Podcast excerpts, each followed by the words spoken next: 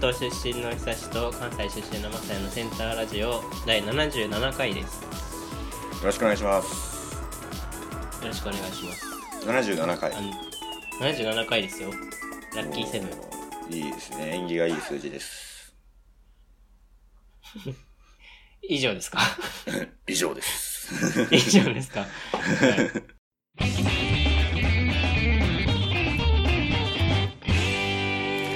よろしくお願いします。生まれ変わったら何になりたいとか考えたことある、いや、ないな。あんまり考えないな、そういうことは。あんまりない？そうか。いうん。や、なんか生まれ変わったら芸術家になりたいなと思って、最近、ふなるほど。と思って。はいはいはい。なんかその芸術家になりたいっていうか、そのなんていうのかな。才能の比重が非常に高い世界で生きてみたいというか。わかりますああ。なるほどね。なんか、なんかもう今は明らかに普通の人なわけよ、自分が。はいはいはいはいはいはい。なんか特に、まあ、めちゃくちゃ何かすごいってものはないわけじゃん。うんうんうん。まあ普通にちゃんとさ、ちゃんとやってるけどさ、うん、働いてるけど、けどなんかそのさ、芸術家とかのそういう部類の人ってさ、もうなんか、センスがものを言うじゃん、完全に。うん、なんかもう努力ではどうしようもない部分がある世。界って感じ、そうう。いう、そういう世界にいる人ってどんな感じなのかなっていうのは気になるんだよね。ああ、でも、すあそれは、そういう世界で生きたいのか、そういうセンスがある人間として生まれ変わりたいのか、どっちも、それは。まあどっちでもいいかな。まあでも生まれ変わったらって感じ。本当に。ああ。別に今は今で良しとしてるからさ、そんな。うん、うん、うん。今が嫌だとか、そう、そういうことじゃないんだけど、なんか、絶対自分とは、今の自分とは全く違う思考回路になるんじゃないかなと思うわけよ。そうなったら。うん。なるほどね。そうそう。まあそういう意味で言うと、まあスポーツ選手とかもありだけど、うん。その才能がものを言う世界ってそうそういうことだよね。そうそうそう。そそうそういうなるとスポーツとか芸術とか、でもどうなの？まあスポーツも芸術も、ある程度まではちゃんと努力しないと多分成功はしないやん。や、そうそうそう。うん。だそのめっちゃ才能あるけどめっちゃ努力もするみたいなさ、ことになるじゃん。結構大成する人はさ。うん。うん。うん。うん。すげえよなと思って、それが。そう。でもなんかよく言うのが、なんかあの、才能と努力は数字の掛け算みたいな。例えば、才能5うんうんで、努力5だったら 5×5 で25。やけど、例えば才能が1やったら、5の努力をしても5にしかならないみたいな。っていう部分はあると思うから、難しいよね。そう。でも掛け算だとしたら、その才能が100あったらさ、1で100進めるってことでしょ？まあ、そうやな。すげえ楽しそうじゃん、なんか。確かにね。よくない？確かにね。それは頑張るよなって思うんだよね。うーん。そう。加速度的にこう、ビュンビュン進めるわけじゃん。先へ先へと。うんうんうん。そういうのを、ちょっと体験してみたいなとか。あと、うんそれでも大変なことってあるんだろうなと思って、それどういう時に悩むのかなとかさ。ああ。そう才能がないわって悩むことはさ、日々たくさんあるわけじゃん。はいはいはいはいはいはい。けど、この分野で明らかに客観的に自分は才能があるけど、なんか、こう、もっとなんかこう、みたいな、そういう悩むことってあるんだろうなと思ってさ。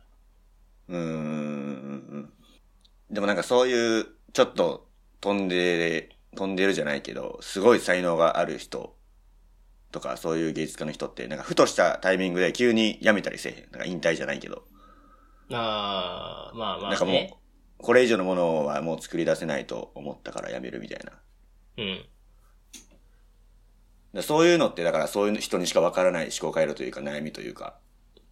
確かにね、なんかもう限界が来たな、みたいな思う瞬間とかあるのかもしれないね。スポーツ選手とか特に。うーん、そうやね。うーん、だから、ああ、だからそれこそお笑いとかどうなの？じゃあ。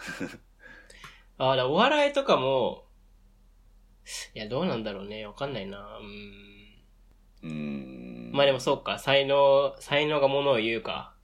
そうだな。なんか例えば、なんかブラマヨがなんかの番組の時とかに、なんかもう漫才は、なんか新ネタとか作ったりしないのかみたいなことを問われた時に、なんかやっぱちょっとあの M1 の時、なんか、ブラマヨの M1 の時の漫才って吉田がめっちゃ考えすぎるみたいなネタやねんけど、うん。なんかあの時はほんまに思い詰めてた部分も実際あったというか、ちょっとノンフィクションの部分もあったから、ああいうネタができたみたいな。だからあの時のネタを、なんか超えれるうん。気があんまりしないみたいなことをちょっとだけ言ってたような気がしするのよね。なんかの番組で。だからそういう、なるほどね。うん。だからその過去の自分の作品を超えられないみたいな部分はあるやろね、絶対。そのまあ才能ある、ない関係なく。なんか、まあそういう人もいる一方で、漫才とかをずっと作り続ける人もいるじゃん。うんうんうんうんうん。で、なんかね、おじいちゃんになって漫才してますみたいなさ。そうやね。で、まあ M1 優勝してるとか人も、中でも別にネタ作ってる人とかいるでしょ、まだ多分。それノンスタイルとかはもうずっと作り続けてると思うから。やってるじゃん。なそういう、何が、何の違いでそうなるのかなとかさ。そういうの気になるよね。なんかもうそもそも、例えば漫才なら漫才を作ることが好きなのか、それともいい作品を作りたいと思っているのかみたいなところになってくるのかな、なんか。結果を出したいのか、ただ好きでそれをやってるのかみたいな。絵を描くことが好きなのか、すごい絵を描きたいだけなのかみたいな。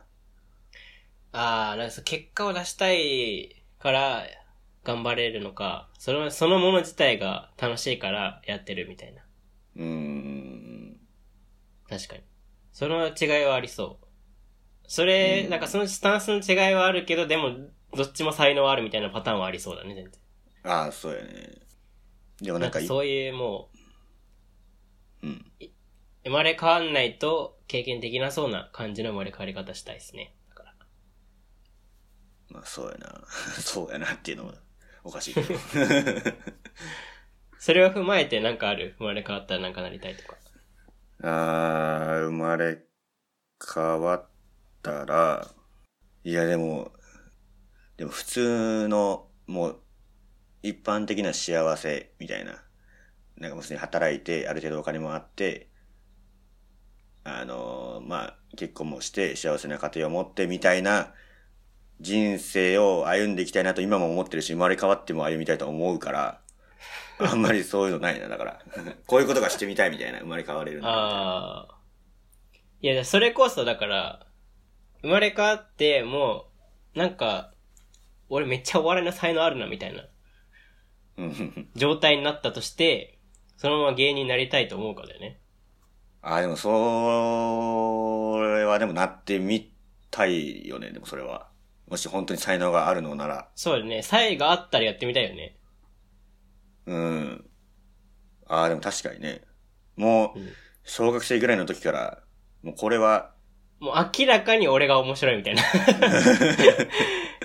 何しても受けるぞみたいな感じだったとしたらどうなのかな。でもそれでも、そういう人がね、いっぱい集まってね、その中でさらにみたいなとこあるもんね、でも。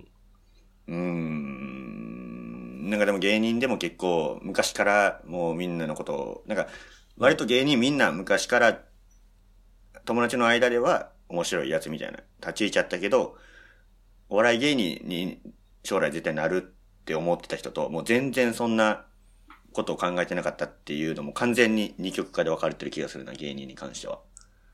ああ、なんか確かにネクラだったか、めっちゃ人気者だったかみたいなイメージ。うーん。うーん。うーん。でも昔の方が芸人に関しては多分なりやすかったんじゃないかな。もう今、もう人の数もすごい多いうん。から。あまあ、のそれこそ話です。なるほど。それこそ？それこそ、昔の厳しい、なんか今とはまた別の厳しさやん。多分昔の時代って。なんかそういう叩かれるとかはないけど、はいなんか上司とか、なんかそういうのはすごい厳しいみたいな、その上下関係とかは。っていう時代にもうちょっと過ごしてみたい感はあるけどね、若干。うーん。それ生まれ変わる時代の問題ってこと？うん。だからまあまあ現実的には不可能やけど、生まれ変われるなら昔の時代もちょっとなるほど。まあそれで言うと俺は未来の方に生まれ変わりたいですけどね、できれば。それは頑張れば生まれ変われるんじゃないですか、未来に関しては。まあ、死ねばまいや、た、だから死んだ後どうなるか気になるじゃん、自分が。まあそうやね うん。見たことないものができてるかもしれないしさ。でも普通の会社というか、普通の一般的なサラリーマンだったら、その才能と、えー努力の比重で言うと、明らかに努力が重いよね、普通の会社なら、絶対に。まあね、その才能でどうにかなるみたいな感じではないよね。そんな感じでした。こんな取り留めもない話をしているのが、センターラジオです。いいですね。はい。じすごいね、ずっと、77回ずっとこんな感じだよね、多分。確かにね。すごくない ?100 回いっちゃうよ、もうすぐ。もうすぐでもないけど。あと数ヶ月あれば。確かにね。これをギュッとすれば、一週間ぐらいこんなもう本当に結論のない会話をできるってことやからね、言っちゃえば。すごいよね。はい。では、このラジオではお便りを募集しています。テーマは、うーん、同じ飲み物だったとしたら、空き缶かペットボトルかどっちで飲みたいかです。あ 空き缶ちょっかとめんどペットボトル。くさくなってない？何空き缶って？空き飲んで飲み缶。終わってんじゃん、それ。あ、そうか、そうか、あの缶か。缶かペットボトルでしょ？缶かペットボトルかコップか。どれで飲むのが一番好きか。うん。もう何ですかとも言いづらいものがある。でもそういうなんか、俺も、缶よりも絶対ペットボトルで飲みたい派やねんみたいなことを話すのがやっぱラジオじゃないですか。うんやっぱり。確かにな。いやー、でも俺、え、ペットボトルじゃない？だってキャップあるよ。まあ普通に考えたらペットボトルやねんけど、中には多分缶で飲みたいみたいな人がおるかもしれんから、そういう人の意見もちゃんと聞いてあげよう。缶話している？ま あ確かに缶、缶はおらんか。でも、缶の方が冷えたり、暖かかったりするんじゃないの？でも。その保温じゃないけど、保温性みたいなのはあるんじゃない？あー、まあそれはあるかもしれないな。なんか例えば、冷えやすそう、缶は？そうそうそうそうそうコカ・コーラとかさペットボトルの印象があるけどあ缶の方もあるやんな絶対コーラってあるね。あっちの方がなんか。瓶もあるね。あ瓶瓶もです。瓶もです？やばい、余計なこと言っちゃった。缶かペットボトルかコップかコップかカップか。瓶か。まあどコップとカップの違いは何でしょう？コップとカップの違いはコップコップはコップでカップはカップですよだから